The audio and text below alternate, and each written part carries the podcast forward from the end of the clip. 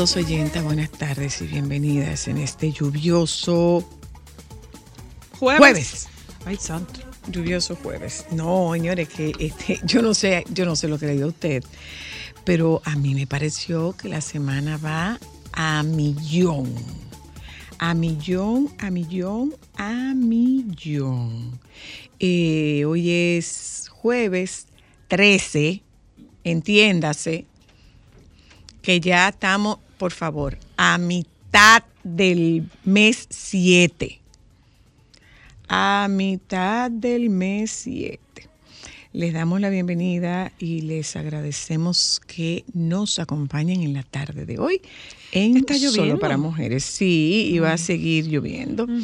Va a seguir lloviendo, no tan pertinaz la lluvia, pero sí como precipitaciones fuertes. Bueno, ¿Mm? bueno. Según vamos a revisar qué dice nuestro querido amigo Jim Suriel, eh, la onda tropical 19 está incidiendo en nuestro país. Eh, tiene precipitaciones, ráfagas de vientos y descargas eléctricas desde ayer miércoles. Hoy seguirá provocando lluvias en diferentes zonas. Este fenómeno se combinará con una vaguada para aumentar el potencial de aguaceros en el noroeste, sureste, sur, norte, nor- noreste, noroeste, zona fronteriza y cordillera central las próximas 12 a 18 horas.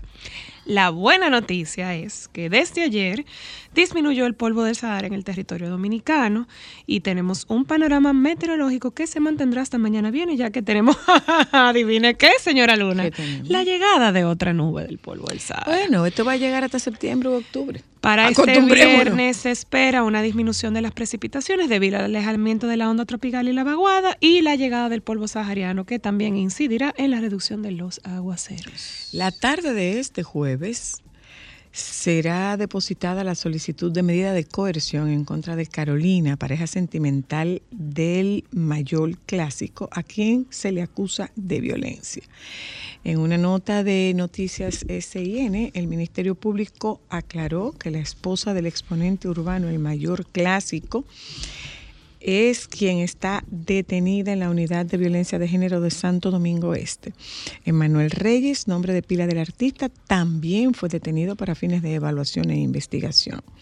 La tarde de este jueves será depositada la solicitud de medida de coerción en contra de Carolina, pareja, pareja sentimental del cantante a quien se le acusa de violencia. Se recuerda que el mayor clásico y su esposa protagonizaron el pasado domingo un incidente en el que el artista resultó con varias estocadas provocadas por su pareja. Marino López, manager del artista, dio a conocer en un comunicado que la pareja está en manos de profesionales en temas de pareja. Revelamos que la solución a la situación está en manos de, de profesionales en temas de pareja, el cual ambos tomaron la decisión para una mejor vida futura conyugal. Pedimos no hacer eco de especulaciones filtradas a las redes sociales por la paz mental de la pareja, expresa el comunicado. En un video que se viralizó en las redes sociales se puede ver el cantante con varias heridas en distintas partes del cuerpo mientras es atendido en un centro de salud no especificado, material que puede ser usado por la justicia para someter a su esposa. Eh, ese tema por donde va no es en mano de terapia, de terapia de pareja, ¿no? Es un tema de, de judicialización, se dice. Apagones, apagones, apagones, apagones y apagones. Eh, porque hay, hay más demanda de energía eléctrica, eh, porque la verdad es que el calor está, el calor está fuerte, fuerte, fuerte. Eso es así, ¿eh? eso es así. ¿Qué tenemos nosotros para el día de hoy? En la tarde de hoy vamos a conversar con nuestra querida Ana Anda Luna. para el diablo, espérate, antes de eso. Cristal. Escucha bien. ¿Qué es lo primero que la gente que no le tiene miedo a la cucaracha hace cuando ve una cucaracha? La pizza. ¿Cómo así? Atención. Atención. El peligroso motivo por el que no debes pisar las cucarachas según la OMS.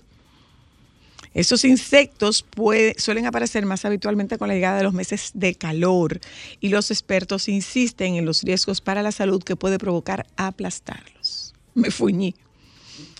Me fuñí. Las temperaturas altas del verano favorecen siempre el increíble incremento del número de las cucarachas que aprovechan los meses de mayor calor para crecer rápidamente. Durante esas fechas, estos insectos suelen proliferar más en las calles de las ciudades e incluso en nuestros hogares. Aunque el primer impulso, dice esta nota de ABC, puede ser pisarlas o aplastarlas. Los expertos recuerdan que esta acción puede conllevar varios puede conllevar serios problemas para la salud. Así lo ha advertido la Organización Mundial de la Salud, OMS, según recoge el portal Noticias Caracol, que alerta de los riesgos para los humanos que puede tener acabar con la vida de estos insectos. Según explican, las cucarachas sueltan una sustancia que esparcen bacterias en el ambiente, ocasionando graves problemas a quienes las inhalen. De esta manera, respirar lo que estos carroñeros antihigiénicos en los asentamientos humanos expulsan puede provocar ataques de asma o alergias. No es lo único que puede suceder.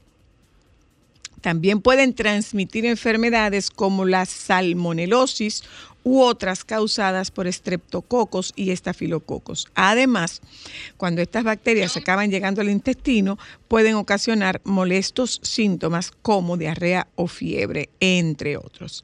En lugar de acabar con la vida de estas de forma violenta, los expertos insisten en que la mejor manera de terminar con estos insectos es fumigar el área de manera que se pueda evitar la propagación de estas peligrosas enfermedades que transmiten las cucarachas. ¿Por qué las cucarachas no mueren cuando las aplastas? Eh, estos animales pueden llegar a soportar un peso hasta 900 veces superior al suyo. Y es que puede parecer que estos animales mueren tras ser pisoteados, lo más probable es que no suceda nunca. Pueden llegar a sobrevivir casi una semana sin su cabeza e incluso tener la capacidad de fingir su muerte. ¿Qué? De manera que puedan huir de una situación de peligro inminente, Bueno, en el caso arrastrándose lejos de la zona una vez que sientan que no hay amenazas a su En alrededor. el caso mío, ella no tiene que fingir su muerte porque la que cae muerta con ella soy yo. Bueno, Yo tengo terror a esas señoras. bueno, pues vaya sabiendo, no las aplaste, no las aplaste. ¿Y entonces qué hacemos? Van Fumíguelas. Fumíguelas. Fumíguelas. Ay, ¿y- Ujú. ¿y, qué tú vas a hacer? Porque a ti te gustaba aplastarla. Bueno, ya no la podría aplastar. En septiembre u octubre se aplicará el sistema de licencia por puntos. Mm. Pero dijeron a todos, Hugo, nos lo van a aplicar a todos, presumo.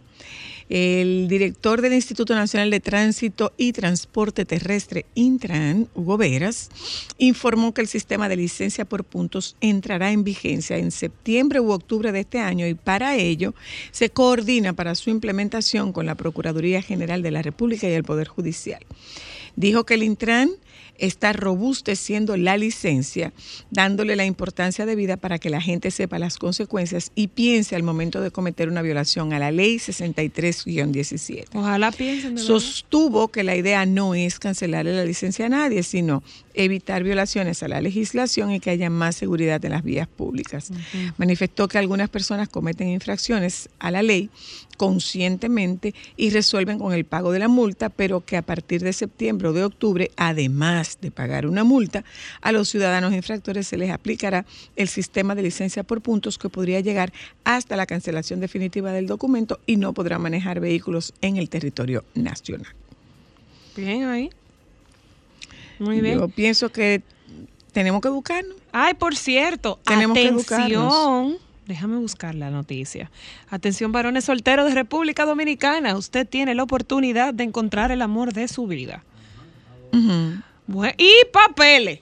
Las dos cosas. Bueno, resulta que hay una muchacha que es abogada, que está buscando pareja y ofrece una recompensa de 5 mil dólares al que se le encuentre. Sí, pero espérate, que ella tiene unas condiciones particulares. Exactamente. Bueno, eh, una abogada de Los Ángeles, identificada como Evie Tilly Colson, tomó trascendencia este miércoles en las redes sociales luego de que se informara que está ofreciendo 5 mil dólares a quien le presente un buen esposo. Eh, esta joven de 35 años de edad explicó que tiene 5 años soltera. Ay, hija. Conocimiento, conociendo gente tanto en redes sociales como en persona, pero que desde la pandemia hubo un cambio extraño en la cultura de las citas, lo que la llevó a ofrecer la citada recompensa en TikTok. Los chicos no se acercan a ti en persona y la mayoría de los hombres en las aplicaciones no se deslizan para tener citas serias, expresó a The Post. En un video posterior en la misma red social, la abogada señaló que las personas obtendrán el dinero tan pronto como se define el certificado de matrimonio. Muy inteligente la niña. Pero el candidato debe cumplir con varios requisitos como el no haberse casado anteriormente. Ah. Ah. Ahí está. Ay, mi amor, mira la Entonces- puntita que llegó. Y eh, con esta noticia nosotros eh, despedimos esta, este segmento de introducción y bienvenida solo para mujeres y es una noticia muy alentadora. Y es la noticia de que el comunicador José Guillermo Suet se está Ay, sí. recuperando tras Ay, ser sí. llevado a España a recibir terapias de rehabilitación especializada después de la caída ocurrida a principios de enero en su residencia en Jarabacoa. Esta nota de periódico Hoy dice que a través de una publicación en Instagram de Sharon Sweat, su hija, el veterano locutor se muestra sonriendo con su familia y con mejorías luego del accidente. En ese sentido, sus familiares se encuentran agradecidos y positivos frente al avance que presenta su padre, reconociendo que esto se debe a su gran fortaleza y determinación. Días de todo tipo, un paciente determinado a ganar, un batallón unido en oración, una familia dispuesta a lo que sea, un equipo de apoyo increíble, un Dios que mueve montañas. Agradecida por siempre, publicó Sharon Sweat en su red social. También su otra hija, la exitosa presentadora Pamela Sweat, ha manifestado en diversas ocasiones la gratitud que siente por las oraciones y muestras de cariño recibidas. Durante este difícil proceso, define a su padre como todo un campeón que cada día lucha por su salud. Eh, a mí me dio muchísima alegría. Se me salieron las lágrimas cuando vi el avance de, de José Guillermo. José Guillermo, eh, yo conozco a José Guillermo antes de ser el, el- el esposo de Cuchi, conozco a José Guillermo antes de ser el papá de, de Pamela y de, y de Sharon. Eh, y tengo de José Guillermo la- las palabras de elegancia. De hecho, de hecho, yo conduje con José Guillermo un premio El Dorado. Ay, yo creo que sí. Sí. Un premio El Una Dorado. voz espectacular. Eh, no, y la calidad de, la calidad de persona de José Guillermo, eh, de verdad que nos da mucha, mucha, mucha alegría ver sus avances, que todo continúe bien. Eh, esto pasa cuando tienes un buen equipo de trabajo, cuando tienes fe en Dios y cuando tienes tanta calidad y calidez Y en, los cuidadores. De, de verdad que sí. Mi reconocimiento desde aquí es a así. Cuchi. Mi reconocimiento a Cuchi, que, que- es su compañera y que está llevando con esto, eh, es que está llevando junto a José Guillermo este, este proceso de recuperación. Y me atrevo a, a- a hacerle una sugerencia, que, que te cuides, Cuchi, que te cuides, porque para cuidar tienes que cuidarte que te cuides porque esto demanda de demanda de mucha de mucha dedicación de mucha energía de, y es incertidumbre y hay una cantidad ahí de, de emociones que se te agolpan y tú lo que dices lo que puedes decir es no yo no quiero yo no quiero desfallecer porque él necesita de mí Eh, él necesita de ti pero necesita de ti estando bien así que mira un poquito para donde ti y cuídate ¿Mm?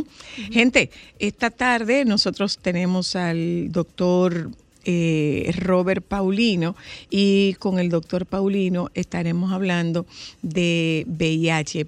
Hay una información de, de Inglaterra. ¿m? Ya nos enteraremos más con el doctor Robert. Sí, sí, sí, sí, sí, sí. ¿Eh? Vamos a hablar, yo creo que sí que es importante, es un tema que, que ha evolucionado, ha avanzado y tiene, tiene otras, aristas, otras aristas, sí, y, y, y otro abordaje, y, y, ya no es una sentencia, ya, ya es algo que, que ha avanzado mucho. Y que La ONU asegura que el mundo está en camino de eliminar el SIDA para 2030. De todo eso nosotros hablamos con el doctor Robert Paulino en la tarde de Qué hoy. Pero antes hablamos con la querida Ana Luna. ¿Por qué es tan difícil encontrar pareja y es tan fácil tener sexo? Ya No, ¿y por qué tú te volvemos. Momentos solo para mujeres. Tú, tú, tú, de tu día a día, ¿de qué tú estás hartísima? Yo estoy incómoda porque este calor a la edad de 70 años que tengo me hace mucho sudar y yo no sabía lo que era sudor. Otra- Yo estoy harto de poner el brasier a mi mujer. Porque él no se jalta cuando se lo quita. Oiga, Epa, yo estoy harta otra vez de tornillo de a 5 pesos. Cada que yo me doblo para un tornillo, después dicen que este no es, y vuelvo otro tornillo. Yo sí estoy harta de eso. Yo tengo un taller, un repuesto, y van gente a comprar tornillos. Vienen por medida, ¿verdad? Ajá. Cuando los clientes no saben, te dicen un tornillo de uno, pero no es de una, es más grande. Y te tiene que doblar, buscar otro más grande. Vuelve y te dobla para otro más grande, hasta que el tornillo me quede de dos pulgadas, y no de una. Momentos solo para mujeres. Déjame cambiar tus días y llenarlos de alegría. Solo para mujeres.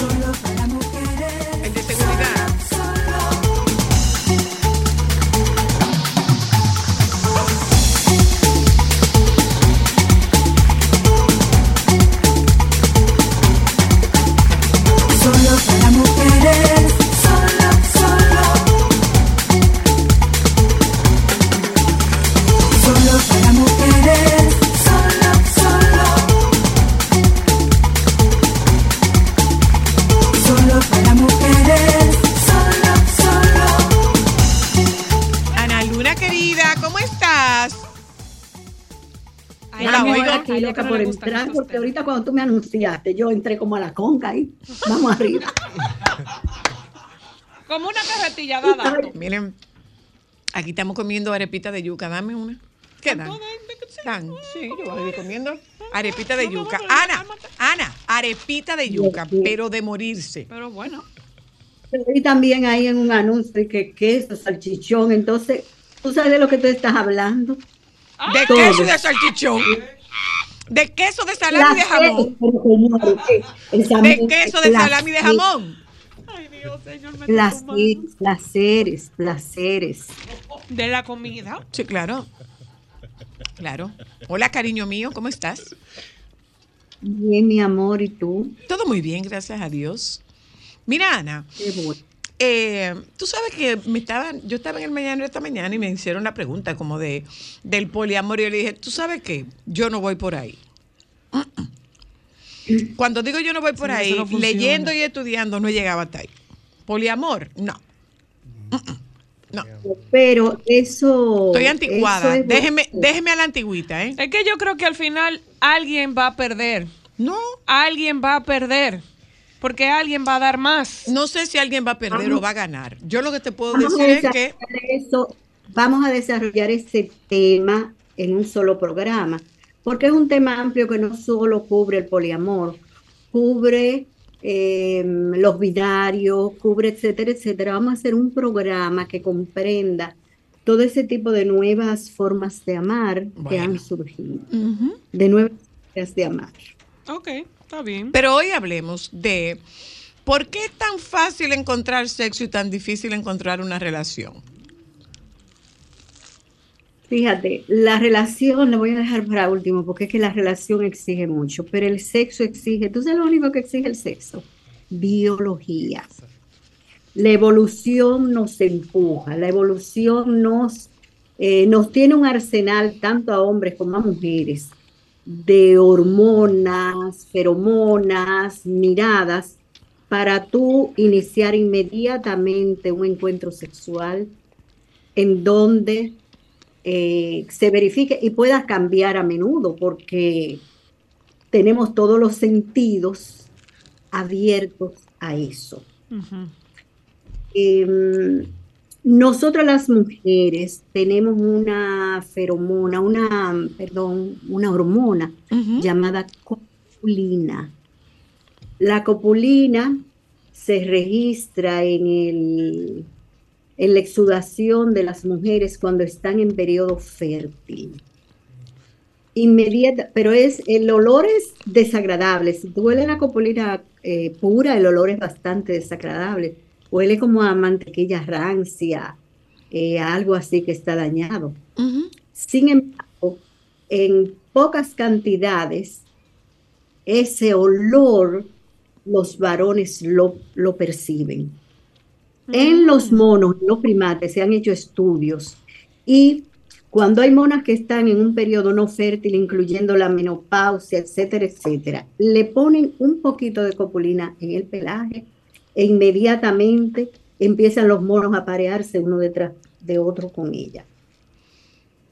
Ok. Entonces, entonces, eso no, tú no lo eliges, eso tú no lo seleccionas, eso es naturaleza. La naturaleza te empuja a tener sexo y reproducir.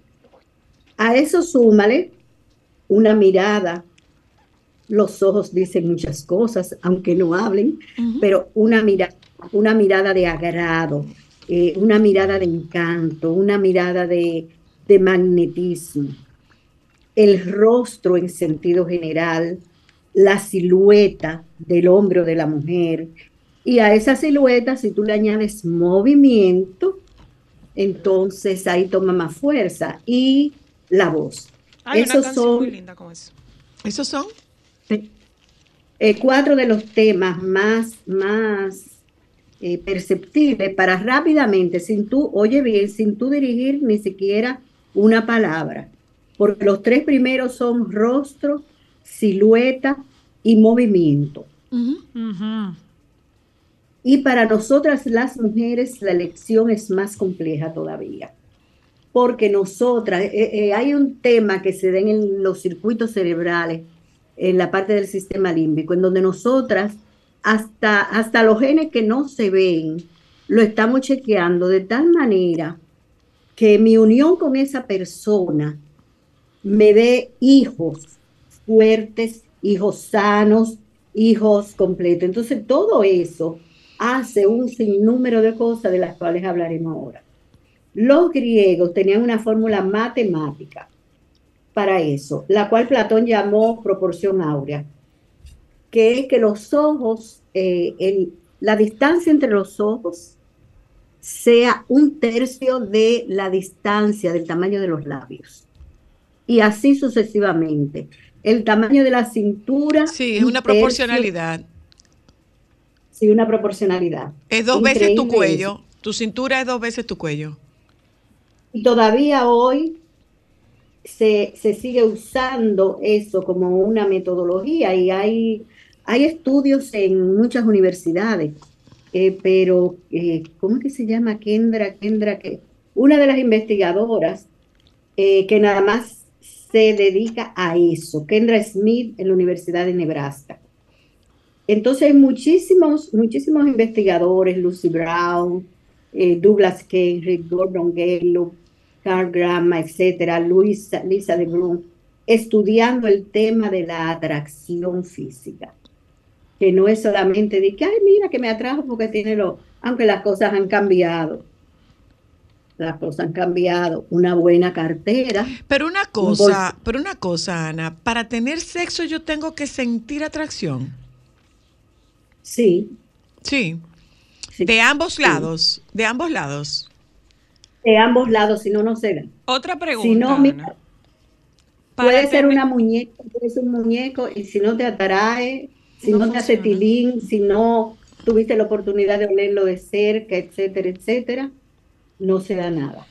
Y mi pregunta va, nosotras las mujeres a esta altura de la vida y en este siglo, ya si nos damos el permiso de tener sexo por tener sexo y no vincular lo emocional.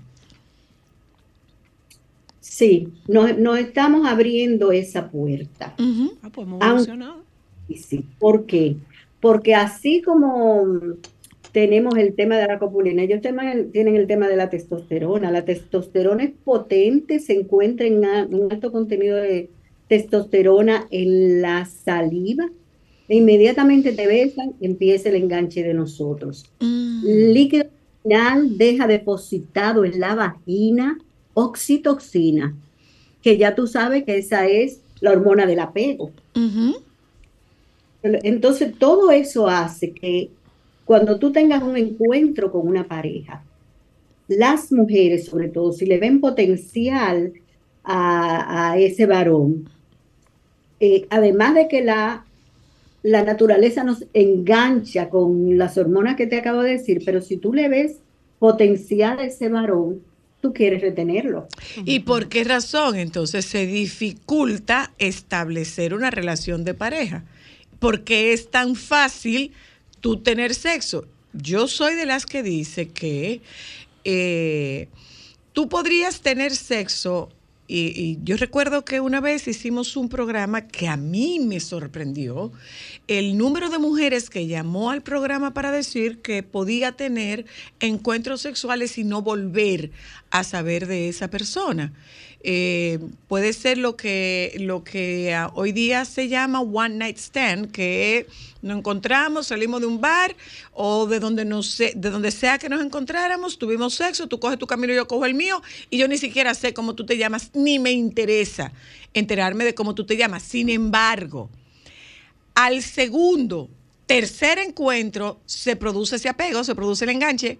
Ya no es encuentro solo para sexo, por lo menos en las mujeres. No sabemos qué ocurre con los hombres. A, a ellos les sucede más o menos lo mismo. Uno tiende como a, tú sabes, a ponerlo fuera, a que ellos sean lo malo de la película, pero a ellos les sucede lo mismo. Ah, mira tú, qué Eh, interesante. Sí.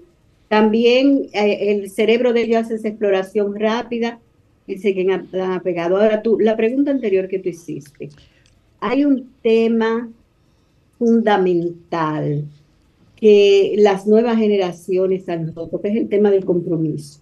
Ajá. An- Antes, te- tú tenías un enamoradito y de una vez empezaban a pescarlo para que fuera a comprometerse por todos los temas religiosos que hay detrás de eso y también muchos temas eh, Culturales. Ujú, ujú.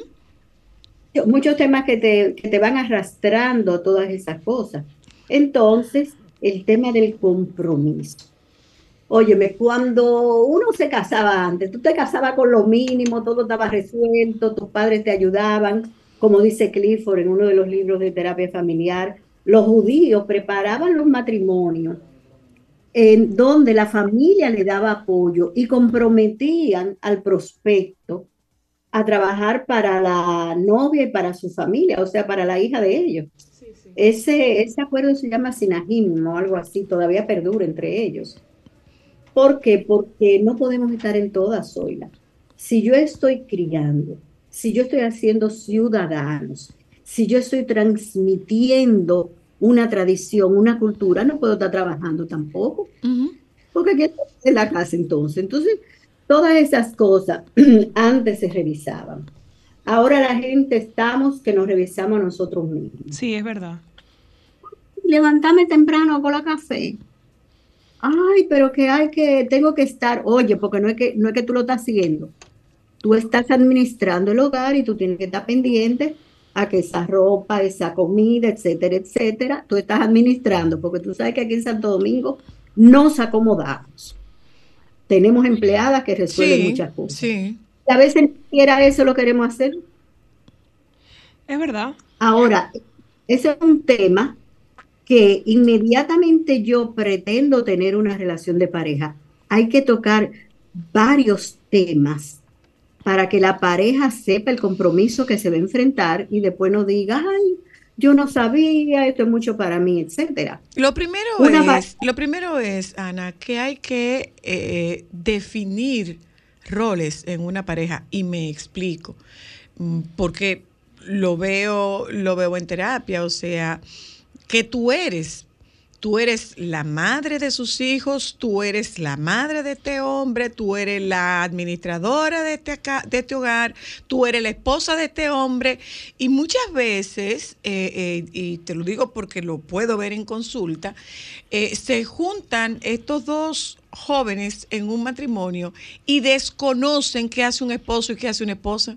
Sí. No saben lo que hace un esposo y lo que hace una esposa, no lo saben. Y no se sientan a tener conversaciones tan fundamentales Como cuáles son tus No, expectativas. a mí no se me olvida que tú comentabas en una oportunidad, Ana, de un caso que tú tenías de una pareja que no estaba de, no estaban acorde con la frecuencia sexual. Ella quería más, él quería menos.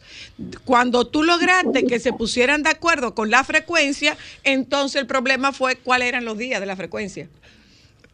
Ella quería martes y jueves y él quería lunes y miércoles. Entonces, vamos a ver. Entonces, estos temas no se discuten. Y hoy en día, como tú estás diciendo, mira, Y lo, estamos viviendo, lo estamos viviendo sobre todo a nivel de Europa. Con este tema de la apertura de las relaciones abiertas, los hombres no quieren asumir compromisos ni responsabilidades monógamas. Pero lo mismo está pasando con las mujeres. Lo mismo está pasando con las Sí. mujeres. Entonces, ¿Cómo lo vamos a hacer? ¿Cómo lo discutimos? Yo tengo, yo quiero tener sexo y yo puedo tener sexo y usted coge su camino y yo cojo el mío. Pero a la hora de buscar una pareja y un compromiso, lo que tú escuchas en sentido macro es no hay disponibilidad de pare- no hay disponibilidad para gente que quiera hacer pareja. Lo estamos viviendo Asumir- muchas. asumir lo que conlleva Muchas, una no, pareja. Porque hay muchos hombres Y, también y está pasando con hombres también, porque tú, tú escuchas la opinión de hombres eh, en parejas heterosexuales. Tú oyes lo que dicen los hombres, en la calle no hay nada. Pero tú oyes que dicen las mujeres, en la calle no hay nada. Entonces, ¿es cierto que no hay? ¿O es que No hay, no hay decisión para conformar una relación donde haya compromiso? No, y hay que ver si esas personas no han coincidido tampoco, porque así como lo decimos nosotros las mujeres, lo dicen muchos hombres, pero No, entonces tú y- dices, y- y es que pero yo estoy sola y tú estás sola, ¿y por qué nunca hemos coincidido? Y estamos en sexo por deporte, Ana. Estamos en sexo por deporte. que no está mal por El un sexo- rato, pero eso no es sostenido en la vida con- entera, ¿no? ¿Perdón? con todo, con todo lo que eh, la parte negativa que en ocasiones nos deja el sexo por deporte. Pero vamos al tema que tú acabas de, Plantear. de- de- exacto, de dissecar ahí. Hay tres pilares, tú lo sabes, en terapia familiar, que mueven la relación de pareja, que en la que la pareja de la relación de pareja se sostiene, que son la comunicación, Ujú. la confianza y el compromiso. Ujú. Ujú. Esos tres pilares serían como un triángulo, cada uno agarrado de la mano de otro. Exacto. Porque la comunicación te lleva a la intimidad, a que tú me conozcas. Somos amigas íntimas y no tenemos sexo, o sea que la intimidad tú la logras como conversando. Nosotras las mujeres hablamos de todo, de lo positivo, de lo negativo, de cháchara, de lo importante. Entonces, la comunicación te lleva a la intimidad, hablar de, de, de las cosas que nos sucedieron, de lo que me sucedió, de lo que a mí me gustaría, de lo que no me gustaría, incluyendo conversaciones de tipo sexual ahí. Sí. claro. Cuando yo amplío ese capítulo, comunicación, intimidad, ¿a dónde me lleva eso? Confianza. A la confianza, a la confianza. O sea, confío en que a tu lado yo puedo eh, hacer una vida, yo puedo criar hijos. A mí me puede suceder cualquier problema con mi papá o mi mamá y tú me vas a ayudar a resolverlo económicamente y presencialmente. A mí me puede Confianza, Ana, y a la confianza vamos a añadirle credibilidad. Vamos a añadirle ah, no, eso- credibilidad. O sea, que lo que yo te estoy diciendo, si tú confías en mí, tú vas a creer que lo que yo te estoy diciendo es verdad.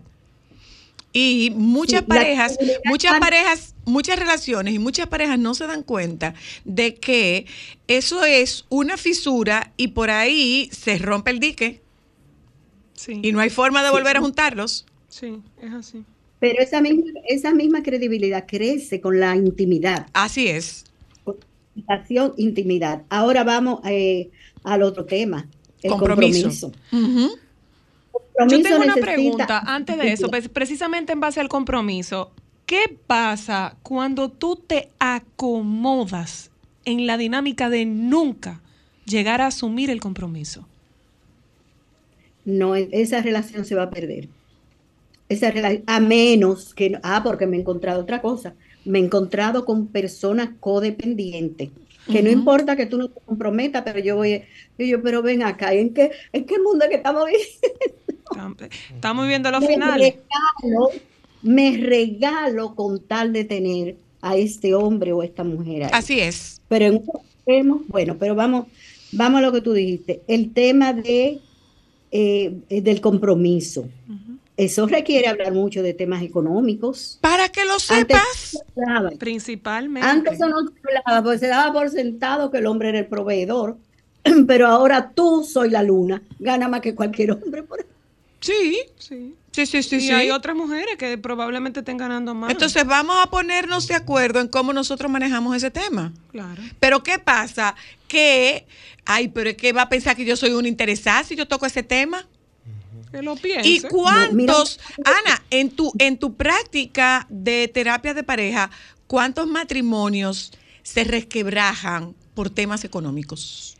Temas económicos. Y déjame decirte que Hay tuve un caso. Que, Estadística, puede, que puede nada de ser- eso. no, estadística no, pero O sea, uno, no- lo- uno va no viendo. se ha levantado No, no, no, esa- no. porque es una Nosotros no- información interesante. Es que para los fines del lugar, nosotros no hablamos de estadística, más sí hablamos de casuística. ¿Qué es la casuística? El número La de veces, el número de veces que se repite una situación. Entonces, la casuística a nosotros nos enseña que el tema sexo el tema economía y el tema proyecto no se discute en una pareja. No. No se discute. No, no. Entonces yo le pongo a la persona, le hago una, una ecuación lineal que le pongo, ¿a qué sí? ¿Qué es lo único que tú tienes en este planeta? Ah, yo mis hijos, digo yo, no. ¿Qué es lo único que de verdad tú tienes a mi mamá? No, no. A tu no. pareja. Lo único que tú tienes es a ti. Lo, lo único que tú tienes es tiempo en este planeta. El día que el tiempo sí. se, se acabe, señor, usted se fue. Eso es verdad. Entonces, ¿en qué tú inviertes la mayor parte de tu tiempo? En trabajar. Y el trabajo produce dinero. Entonces, tu vida es dinero. Y a veces tú ves como uno de los miembros de la pareja lo despilfarra. Sí. No le importa. Vamos a darle pa- Entonces, es, todas esas son cosas, tú ves que tú vas eh, alineando y llevando. Pero déjame volver al tema de atrás. Compromiso. No definimos objetivos, no definimos objetivos dentro de nuestro compromiso. Hay objetivos. Claro. Estos muchachos estudian en universidades. ¿En qué universidades? Aquí, en el extranjero, en Puerto Rico, donde sea. Tenemos que ir haciendo, preparando una economía para eso, porque Sí. no todos ellos consiguen becas, ¿o sí? Es así. Entonces, ahí mismo, y ser, aprender a ser asertivos. Totalmente. Las o sea, las metas que yo quiero, mira, en tantos años vamos a comprar una casa, en tantos años la vendemos y compramos un apartamento, pues ya los muchachos se van. O sea, todo porque Este año nos vamos de, este año nos vamos de vacaciones, en este año cogemos un fin de semana para nosotros, porque mientras tú estás en ese proceso de crianza, tú dejas de lado lo otro. Que y tu para que para que estos muchachos tengan esa familia con la que tú sueñas, tú tienes que tener marido, tú tienes que tener esposa. Bueno, tú sabes que en la pirámide estructural de Minuchin, los esposos están arriba. Arriba. Pero la gente se equivoca en eso, Ana, y desde que llegan los hijos se ponen ellos por debajo de los hijos y de El todo. tema, el tema religioso. El Ay, tema religioso y el tema cultural, nada puede ser más importante que tus hijos. Tu pareja. Sí, entonces, volviendo a este tema de la pirámide, le explico, los esposos arriba. ¿Cómo los esposos? Claro, porque tú puedes estar divorciado y casar con otro. Claro. Pero ¿quiénes son los que van a mandar en esa casa? Los esposos. Así es. Porque el padre de los hijos pasa al segundo renglón, que es el renglón de padres. Padres, los tíos, los abuelos, las maestras. En este país las empleadas del servicio tienen poder para que a los muchachos sea. Los padres y en el último renglón, los hijos. Así es. Eso es. Y la pirámide de, de jerarquía es así, de arriba hacia abajo, con los límites abiertos. Que tú me puedas decir, que yo pueda hablar contigo, que la comunicación ruede. Volvemos entonces a algo que tú dijiste ahorita del compromiso, que es importante. El tema, eh, hay una, se llama índice, oye, oye, ¿cómo se llama esto que te voy a... Índice de felicidad matrimonial. ¿Qué es Ay, eso? mira qué interesante. Entonces, el índice de felicidad matrimonial tiene como ocho renglones que vamos a discutir. ¿Qué es lo que vamos a discutir? ¿Quién va a lavar los carros los sábados? ¿A quién le toca eso? ¿A quién le toca coger un carro, irse al carruaje, lavarlo y después venir a buscar el otro? Diablo, si lo hubiéramos ¿A quién le sabido. toca llevar ¿Cuántos las matrimonios se pueden haber Es verdad, por porque las mujeres de repente decimos, pero venga acá, mi hermano, ¿cómo que yo tengo que coger para un car wash a lavar un carro? Ya lo ¿Cómo que yo tengo que coger para un car wash a lavar un carro? ¿Y qué tiene de malo? No tiene nada de malo, pero eso no es el sitio donde yo quiero estar. ¿Quién va a llevar la ropa a la lavandería y ocuparse de que se me enganchó aquí, esto hay que coserlo, que le faltan tres botones? ¿Cierto? ¿Quién, quién el día que tú estás muy apenada porque resulta que a tu madre le dio un ACV y eso te tiene triste, te pasaste la noche en intensivo, ¿quién te va a llevar una bandeja con dos panes, un chocolate y una florecita, una flor? Y en esa y en ese gesto te estoy diciendo te amo y estoy aquí contigo. ¿Quién te va a colar el café, Ana? Sencillito. ¿Quién te va a llevar un vasito de agua? Una cosa, Ana. ¿Quién va a brindar el hombro? ¿Tú o yo? Sí. Entonces, todas esas cosas eh, se van dando en la pareja. En el índice de felicidad matrimonial, no todo el mundo ahora tiene, tiene, ah, carajo. No todo el mundo tiene ahora eh, empleadas del servicio. Tú sabes que ahora la empleada del servicio va una o dos veces a la casa, ¿verdad? Entonces, eh, los demás días, ¿quién va a recoger la mesa? ¿Quién va a fregar? ¿Fregamos los dos juntos? ¿O, o eres tú siempre el que va a fregar o la que va a fregar? Porque que también hay situaciones. Y a los niños en la noche, ¿quién los va a acostar? ¿Quién va a estar con ellos un ratito? Conocí una pareja en, precisamente en Europa hace poco. Y ellos, su momento de, ellos hacían dos momentos de intimidad durante el día un momento de intimidad después del almuerzo, almorzaban con los niños y después del almuerzo se sentaban a conversar, se bebían un café, se extendían. Si venía uno de los niños a responder, estamos en break ahora. Así mismo. Sí, sí, sí, sí. Y ellos ocupándose de alimentar su intimidad. Claro. Eh, también te iba a decir, ah, te iba a decir ahorita con respecto al dinero, que tuve una pareja en donde él trabajaba, un buen salario, pero era un trabajo. Pero ella, ¿dónde trabajaba ella? En la En casa, la ¿no? fábrica del papá. Ay, peor. todavía. Entonces, ¿qué hacía el papá cada dos veces al año? Le daba un bono. Ok. A todos sus hijos en la mesa y a sus hijos le pasaba un paquete de dinero jugoso. Entonces, ¿qué es lo que vamos a hacer con ese dinero? Porque ese dinero es mío que me lo dio mi papá. Entonces, manejar eso, manejar como tú misma distribuyes el dinero, cubriendo los huecos que faltan en la casa o lo que sea. Y el dinero que queda, utilizarlo para uno de esos objetivos, para darle calor a uno de esos objetivos que hablamos ahorita. O, como tú dijiste, para irme de vacaciones. Claro. Claro. que tiene que estar contemplado. Que es Yo importante. digo, yo digo, También- Ana, yo digo, Ana, que es muy importante, que es, que es muy importante que las parejas sustituyan las tareas por actividades.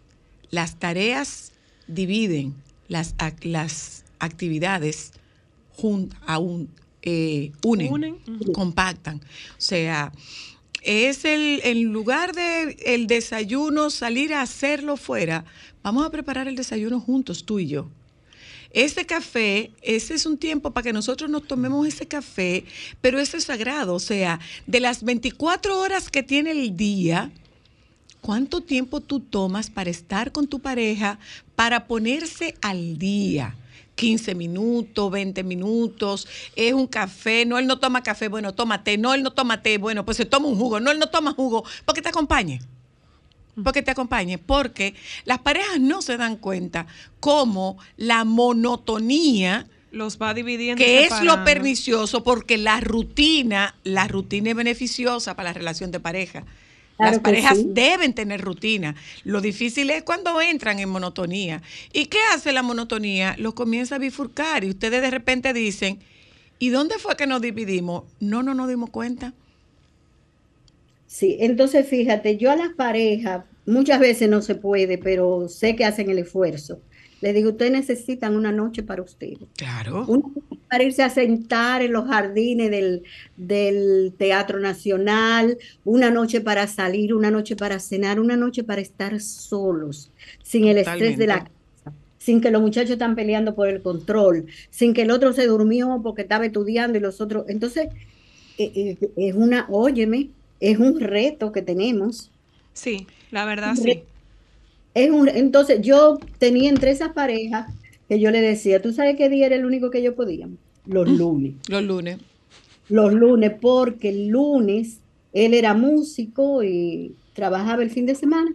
Entonces digo, pero los lunes aquí está abierto Jet Set. Así que, Váyase, Es un lugar para tú ir a bailar y los lunes hay muchísimos lugares abiertos. Y si no quieres abierto, cierra la puerta del balcón de tu casa y quédate ahí afuera mirando a la gente pasar. Y Digo, ahora no con este calor.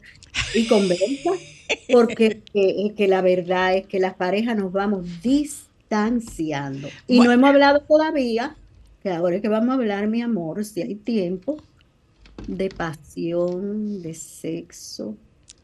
Eso es otro día que vamos a hablar de pasión y sexo. Ese bueno. Otro día de pasión y sexo. Ese es bueno y a ti Eh, te gusta. eh, un detalle, otra vez, otra vez. Ojalá que a usted le quede algo de lo que nosotros hemos dicho en esta ocasión. A mí me gustaría, Ana, que con tu, tu participación en Solo para Mujeres nosotros ayudemos a parejas a definir el rol de una pareja, el concepto de pareja. O sea, eh, me tocó el caso con una, con una pareja de pacientes que tengo, que eh, él decía, eh, bueno, que, es que yo lo que quiero es que ella me coquetee. Tienen casi 15 años juntos y ahí ella se dio cuenta que ella no sabía qué era lo que lo seducía. ¿Y qué era? Ella no se había enterado que lo seducía. Pero a veces no saben ni cuál es el color preferido. ¿Cuál es el color preferido de tu pareja? Se quedan de que, eh, eh, yo. No, eh. no, no. e- Es una pareja que tiene mucha cercanía. Sin embargo, ella no sabía cómo era que ella podía seducirlo. Ella decía, es que yo no sé seducir.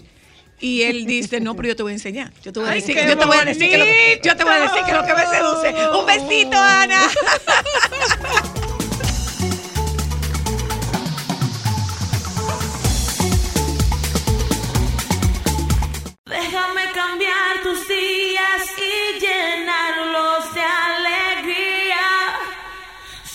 para mujeres.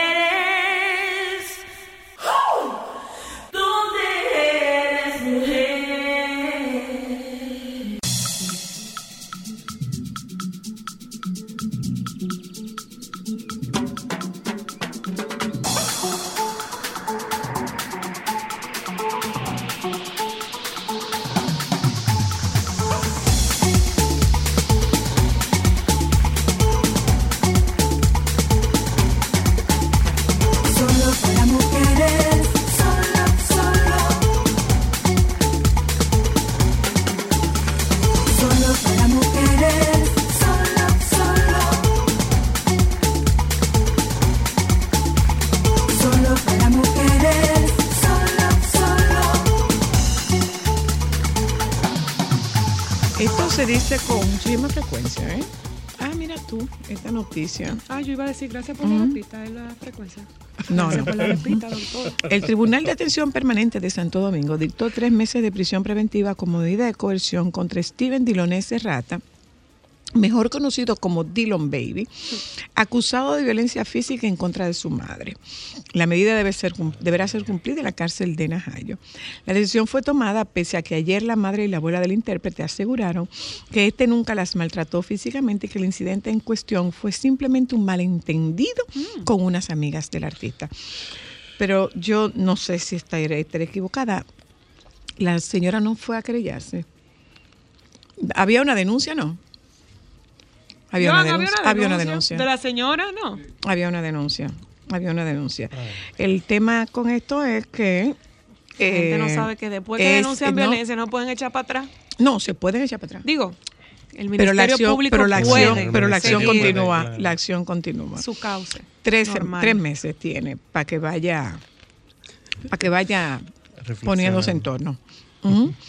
Eh, miren Bueno, y también vi que sí está detenida la esposa del mayor. A él lo Él- están él- investigando, él no, pero ella, ella. es la que está detenida. Aquí hay una noticia que es una noticia recurrente. Hablamos de VIH, pero como que se desaparece el tema de VIH. Hoy, BBC Mundo publica la siguiente información.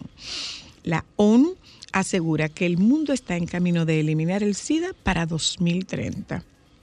Para 2030, dice la nota, el SIDA, una de las enfermedades más temidas, podría ser cosa del pasado. Así lo asegura un informe de la ONU en el que se sostiene que el mundo va rumbo de neutralizar a la enfermedad que ha acabado con la vida de millones de personas en las últimas cuatro décadas. Sin embargo, desde el organismo internacional advierten que todo depende de que se consigan los 8.500 millones que faltan en su presupuesto para continuar detectando casos y tratando a los contagiados con antirretrovirales en 2025. 8.500 millones de dólares es la suma que faltan para este presupuesto. Las cifras de este informe muestran que el camino está despejado. Así Yo es. creo que se ha avanzado mucho. Gracias a la prevención. Ujú. Palabra De- importante, doctor. Sí. Eh, eh, muchísimas gracias por, por- Bienvenido, por doctor Robert Paulino, y gracias por las por traerme otra vez. Eh, me preguntaron allá afuera que si era que yo era tuyo. Me dijeron allá afuera. ¿Por qué? Leanet me dijo, y es que tú eres de Zoila. Sí, Victoria, espero que ¿qué le hayas dicho que sí. ¿Algún problema? ¿Algún problema, nene? ¿Algún problema? Exactamente. Eh, la semana que viene empieza el Congreso Internacional de Ciencia del VIH en la ciudad de Brisbane, en Australia. Y justamente lo que el llamado de este Congreso está enfocado hacia las comunidades, hacer que las comunidades sean partícipes de la eliminación y posterior erradicación del VIH Cuando hablas de comunidades, ¿a qué te a refieres? todas las personas. Todo no puede ser, y si bien es cierto, los recursos necesarios financieros, estructurales, dependen de los estados, eh, el, el elemento fundamental para poder eliminar cualquier enfermedad tiene que verse con el individuo y su comunidad. Entonces, eh, VIH es uno de esos elementos y de esos ejemplos que tiene la historia de la medicina, en el que las comunidades, las personas han hecho que cambie el rumbo de lo que tal vez esa enfermedad hubiese realizado Uno o, se o hace- impactado. a yo, me hacía la pregunta. A propósito de una conversación que teníamos con, con Juan Carlos, el nuestro productor, eh, que él decía que había salido una noticia que Puerto Rico y se infecta una persona todos los días. Y yo digo, ¿cómo es posible que todavía Sí. haya gente Sí, infectándose de VIH cuando es tan, hoy día es tan fácil prevenirlo? Sí, sí. De hecho, eh, de- a- lo- lo- los- lo- las estrategias que se utilizan hoy día para prevenir el VIH se conocen como prevención combinada, porque históricamente utilizábamos dos abordajes para poder prevenir el VIH. Uno tenía que ver con la abstinencia y la segunda era el uso de condones. ¿Y qué pasa? Que nos dimos cuenta eh, muy, muy al inicio de los 2000 con muchísimas investigaciones. Yo creo que el VIH, después de COVID, porque COVID le ganó eh, en cuanto a publicaciones, es la enfermedad y la infección causada por un virus más estudiada del mundo. Sí. Es una pandemia Sí, sí, de sí. 40 años. O sea, el VIH es una pandemia de 40 años. Lo que pasa es que la hemos normalizado tanto que se quedó con nosotros y no nos hemos enterado que sigue ahí todavía. Entonces, ese nivel de complacencia es lo que ha provocado que la gente no entienda y no conciba al VIH como un problema de salud. Y por eso todavía tenemos infecciones. Esa prevención combinada nos demostró que las personas, primero, el concepto de abstinencia, tú eres experta eh, en conducta. No funciona. No funciona. Claro que no. Bien, nuestra especie no aguanta ese, ese concepto. Y lo segundo era que los condones, en muchísimos estudios que se han hecho, inclusive en Latinoamérica también, es muy bajo y solamente se utiliza en los, los primeros contactos sexuales. Ya después que la Dígase- confianza entra, se, se quita el Que es preservativo. confianza, o sea, eh, una pseudo confianza, Exacto. porque al final del día, como estaban, ustedes estaban hablando anteriormente, a veces uno no conoce ni siquiera con quién está Claro. teniendo relaciones sexuales. Cierto. Entonces, eh, Sino que se con- apela al hecho de que, o bueno, con quiénes. o con Esa- quién. o con precisamente con Claro, quiénes. porque tú no estás teniendo relaciones sexuales con una persona, tú estás teniendo relaciones sexuales Con, Con el todas las personas de esa que con persona. su con historia todas las personas que esa persona ha tenido sexual. sexo, claro. Entonces, eh, solamente el 40% de las personas sexualmente activas utilizan condones en sus contactos sexuales. Que hay un tema con esto de, de- de- del uso de los condones, el uso de los preservativos, del preservativo masculino. Y es que está rodeado de cualquier cantidad de tabú. Entre esos tabúes, el, el predominante es que no se siente igual. Y violencia también. De hecho, violencia hacia la mujer principalmente. Eh, no Sí, usarlo. Sí, y inclusive negociarlo. Negociar el uso del condón en una relación sexual, si proviene desde la mujer como una exigencia de su protección sexual, de su vida, se puede convertir en una agresión física y Sí, eso es así. Bien, o sea, yo no lo voy que, a tener lo que ellas te dicen es, lo que ellas te dicen es, me da vergüenza, cómo se lo digo, me da apuro, qué va a pensar. y yo tengo los condones, yo los llevo en la cartera, pero no me pero atrevo yo a no me sacarlo, atrevo a ni sacarlo, sugerirlo. porque si lo sugiero, lo digo, este tipo me va a saltar con algo Es así. y probablemente no tenga relaciones sexuales conmigo o Y me luego vaya a decirle a alguien que tal vez yo soy esto o aquello. Y claro, eso tiene mucho que ver con la cultura nuestra. Y eso, nuestra no, hemos podido sexual. colocarnos por encima de eso. No. No. No. Entonces, ¿qué, qué, qué solución ha dado la ciencia? Que como no tenemos una bala de plata para poder eliminar el VIH, lo que hemos creado es muchas balas pequeñas que no son de plata, pero que pueden funcionar. Y a eso se le llama prevención combinada. Ok. Mira, muchos, muchas investigaciones han demostrado que el realizarse una prueba de VIH, o sea, conocer su estatus de VIH en una persona sexualmente activa, reduce el riesgo de que esa persona se vaya a infectar con VIH o alguna o sea, ITS. como, como un Eso se llama conocimiento. regular. Eso se llama conocimiento es poder. O sea, tú claro. tienes, desde el punto de vista conductual, tú tienes tanta, tanta carga al momento de realizarte la prueba que cuando te la haces y tu resultado es negativo, tú te cuidas más en las relaciones sexuales subsiguientes que si tú nunca te las realizaras. Por eso es tan importante el conocimiento y por eso enfatizamos tanto, te tienes que hacer por lo menos una prueba de VIH al año. Como nos hacemos los hemogramas, que, que a veces uno, uno lo ve como un hemograma como algo que uno se hace regularmente, Sí. y porque VIH no puede hacer eso. Entonces, conocimiento respecto a la prueba, eso es uno.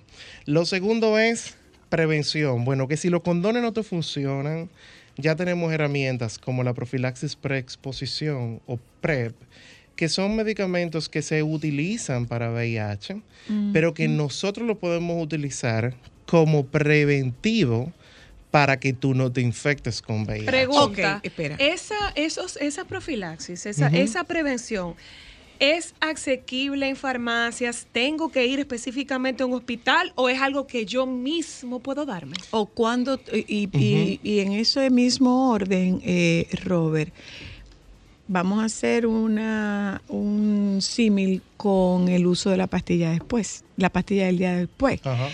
Podría Un llegar de- un momento, podría llegar un momento en que esta pastilla deje de surtir el efecto que se busca. Mm, No. Lo primero es que, mira, por ejemplo, utilizando el símil, Porque lo uses más de lo empezando de, atrás, empezando de atrás para adelante, eh, para eliminar el- el- la idea de la posibilidad de tomarla inmediatamente después de tener contacto sexual, no, no funciona de esa manera. No, no, no, no me refiero a eso. Me refiero a que. eh, Si ya- tiene un tiempo el- estimado no, de no, que no, no, no, no, no, no, no, no. El mal uso de la pastilla del día después hace que la pastilla no surta el efecto para el cual se toma. sí. ¿Por qué? Porque tú lo asumes prácticamente como un método anticonceptivo. Sí. Exacto. Y tú te tomas, Claro. son tres relaciones a la semana, ¿no? Tú te tomaste tres pastillas del día después. En este caso, eh, el tomarte esta profilaxis, eh, no, no, tú no caerías en el, no podrías correr el riesgo de una sobremedicación. No. No, ok. No. ¿Por qué? Porque el, el- el efecto o la función de la profilaxis preexposición es por concentración. Ok, Eh, ok. Es como los medicamentos, por ejemplo. Es como, lo, como el omeprazol. Como el omeprazol. Como el omeprazol, ya. Que necesitamos tener una concentración adecuada de biodisponibilidad del medicamento en sangre para que pueda Que funcionar. bloquea. Ok, es como, es como el omeprazol. En la profilaxis preexposición es un antirretroviral, son antirretrovirales. Ok. De hecho, es súper interesante porque nosotros en, en medicina del VIH hacíamos profilaxis preexposición desde los 90 y no nos dábamos cuenta que lo Del hacíamos. poder. Sí, porque lo, lo hacíamos eh, eh, y especialmente en una población determinada, que eran mujeres embarazadas. Por ejemplo, a las mujeres embarazadas les dábamos medicamento, inmediatamente se embarazaban, que tenían VIH, para prevenir Proteger que al bebé. bebé. no se infectara. Nosotros estábamos haciendo PrEP en los niños, pero no, no, no le Pero no llamábamos. en los papás, pero, Exacta, ajá. pero no le llamábamos de esa manera. Entonces, luego nos dimos cuenta que cuando tú- en personas que tenían riesgo de contacto con VIH, se le daba el medicamento de forma previa a los contactos sexuales, nos dimos cuenta que entonces esas personas, aunque tuviesen relaciones sexuales con personas con VIH, no se infectaban. No se infectaban. Ok. Y eso obviamente ha cambiado la tendencia. De hecho, la República Dominicana fue el primer país de América Latina, de perdón, del Caribe y de América Central en empezar a utilizar PrEP en el 2017. O sea, la República Dominicana tiene un lineamiento, una guía nacional de profilaxis preexposición que se empezó a utilizar desde el 2017. ¿Y O hasta sea, dónde está tenemos llegando? muchos años ¿Y hasta ya. dónde está llegando? Entonces ahí viene la pregunta que tú me hacías, ¿dónde voy y cómo lo consigo? Claro, tú, Mira. lo digo más por el tema de vergüenza que pudiera frenar a una persona mira, de recurrir Pero, y a ¿tú esa sabes además de eso, ojo, no estamos hablando de VIH eh, No, no de población de- homosexual. No, ¿Ok? no, no, no, no, no, no. Ojo ahí, Y ¿eh? vamos a ir, y me lo, me Y lo- eso ha lo vamos a retomar mucho. para hablar acerca de cuáles son los criterios de, de uso. Eh, bueno, hablando ya de los criterios de uso, eh, toda persona sexualmente activa eh, califica para profilaxis preexposición. Punto. Se terminó. Bien. O sea, antes priorizábamos poblaciones, pero por ejemplo, nuestra, nuestra epidemia del VIH en la República Dominicana es mayoritariamente heterosexual hoy día. Ajá. No es homosexual. Ah, mira tú que pudiera la gente Lo que pasa pensar- es que en los 90 y a principios del 2000 era así, pero la tendencia se ha ido cambiando porque nosotros hicimos muchos programas enfocados a poblaciones de- eh, específicas. Se hicieron muchos programas en trabajadoras sexuales, muchos programas en, en hombres que tienen sexo con otros hombres y mantuvimos la narrativa de que solamente era una transmisión homosexual. Sí. Sin embargo, cuando tú miras los datos, en nuestro país la mayoría de los contactos nuevos que ocurren ocurren en personas con contacto heterosexual. Heterosexual. Por lo tanto, y bisexual también. Eh, por lo tanto, ya no podemos decir y no, no deberíamos estar diciendo que es de una población determinada, no afecta a todos. estamos hablando, eh, eh, Robert, de que eso es un mito. Claro que sí, que y, es un mito. y- y en base a ese mito yo no me cuido Yo no porque me esta es una enfermedad exclusivamente homosexual. Porque, y de hecho, eh, muchas, hay, mu- hay muchas historias eh, respecto al VIH eh, a nivel local. Eh, cuando yo tengo muchos años trabajando en VIH, lo que pasa es que ustedes, eh, muchos me relacionan con COVID, pero en realidad eh, poder ir a las comunidades y conocer lo- las perspectivas de la gente, lo que la gente cree y conoce, aquí cambia tanto por región inclusive Por el nivel de conocimiento respecto a la sexualidad que es sorprendente y la cantidad de mitos alrededor de, la- de las prácticas sexuales y los riesgos que están asociados a las prácticas sexuales. La, el- el- el- la población general entiende que hay menos riesgo teniendo una penetración anal, Anal que vaginal. que vaginal. Y, y tú dirás, pero, pe- pero es que la biología no aguanta ese, ese concepto. Pero lo, ¿por qué? Porque lo asociamos con la virginidad. Y lo asociamos con, con elementos que tienen que ver con la cultura y la religiosidad. y, ese, y ese pensamiento mágico religioso alrededor de la sexualidad que nosotros tenemos, que, que es puramente, pura anatomía y pura fisiología, como decía Ana Luna. O sea, es, es pura fisiología. O sea, nosotros copulamos por una cuestión fisiológica. Fisiológica. Punto. Pero no lo hemos entendido de esa manera. Entonces, como no lo entendemos de esa manera, nuestras prácticas sexuales son de riesgo. Son de riesgo. Y, y esas prácticas sexuales de riesgo obviamente van a estar asociadas a un incremento en los casos de transmisión de VIH, un aumento en los casos de ITS en sentido general. Claro, todas las ITS. Entonces nosotros en el 2017 empezamos a implementar el programa y es gratuito.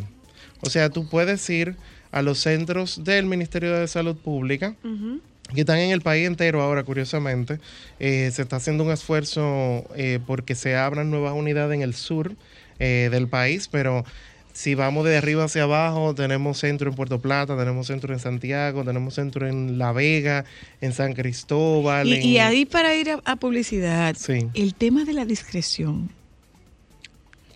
¿Mm? Sí. Voy a publicidad, Vamos. el tema de la discreción.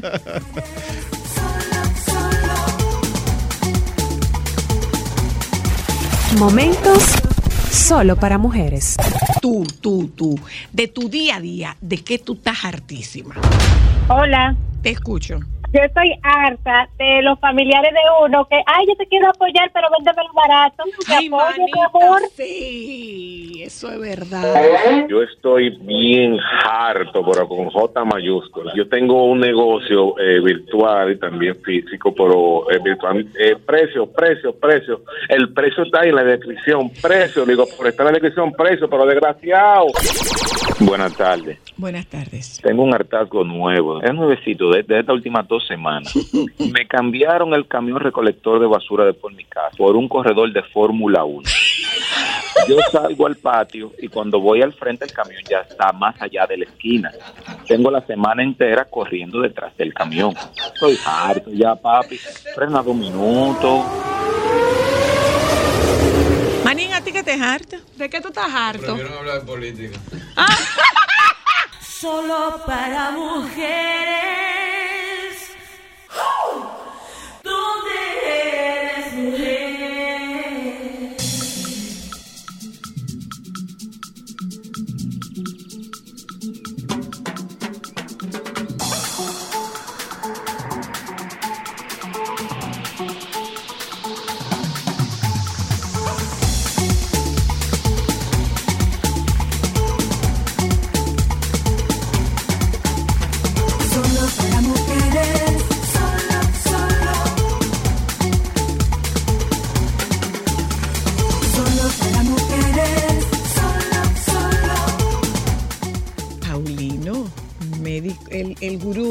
Enfermedades tropicales que está en UNIBE, ese es Robert Paulino. Es duro. Nuestro proveedor de arepitas de yuca en el día de hoy, patrocinador del el snack del, de De- Solo para Mujeres en el día de hoy. snack. Ay, qué bonito se oye eso. El snack de Solo para Mujeres. Mira, eh, eh, Robert, te preguntaba, ¿están todos estos centros donde se Sí. puede acceder a estos medicamentos?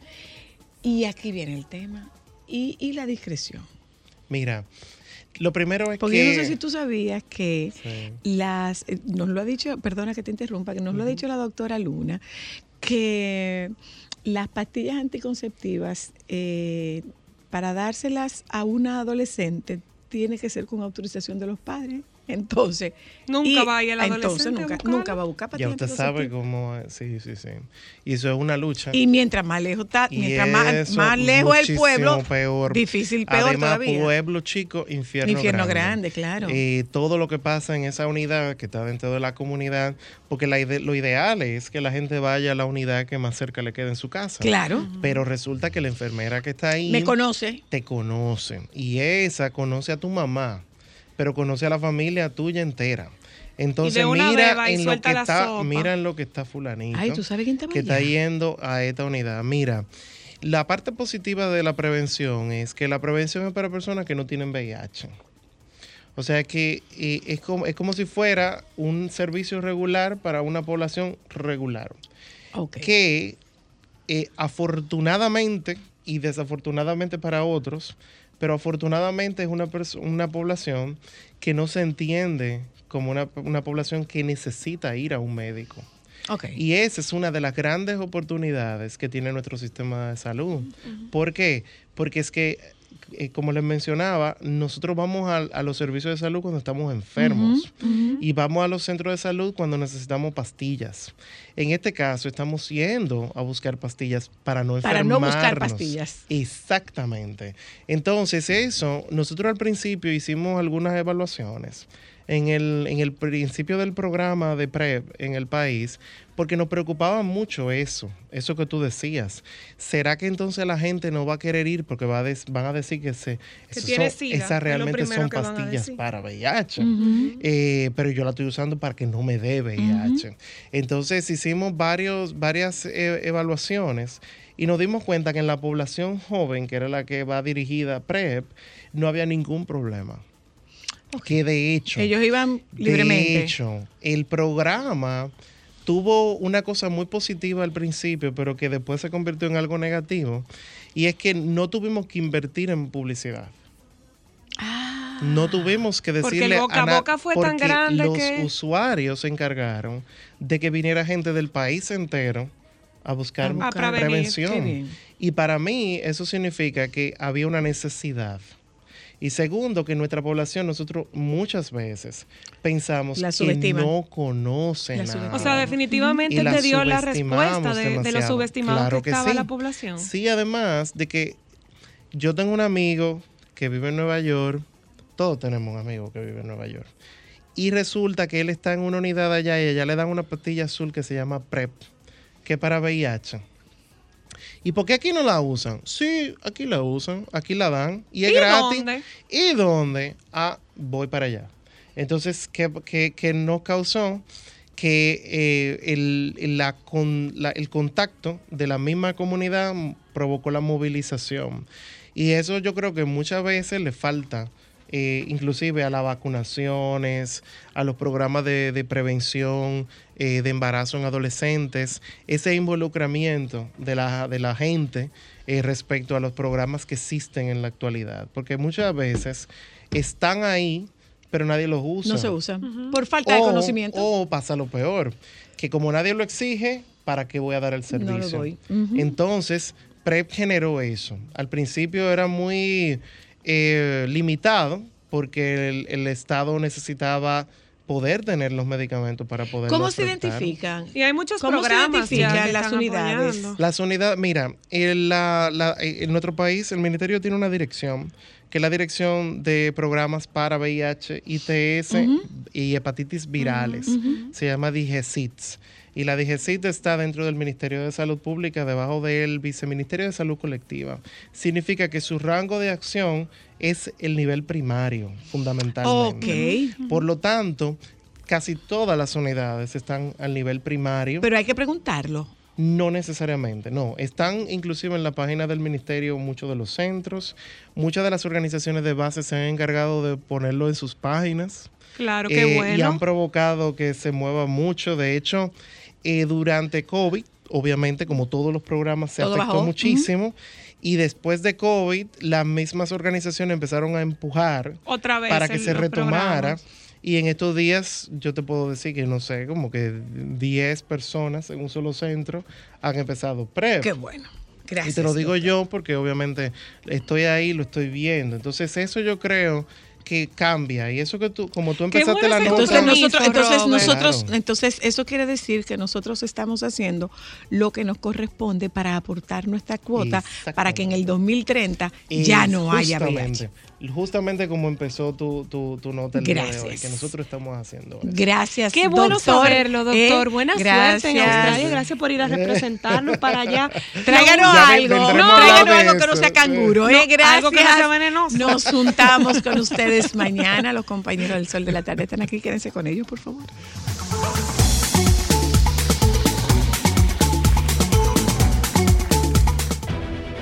Sol 106.5, la más interactiva. Una emisora RCC Miria.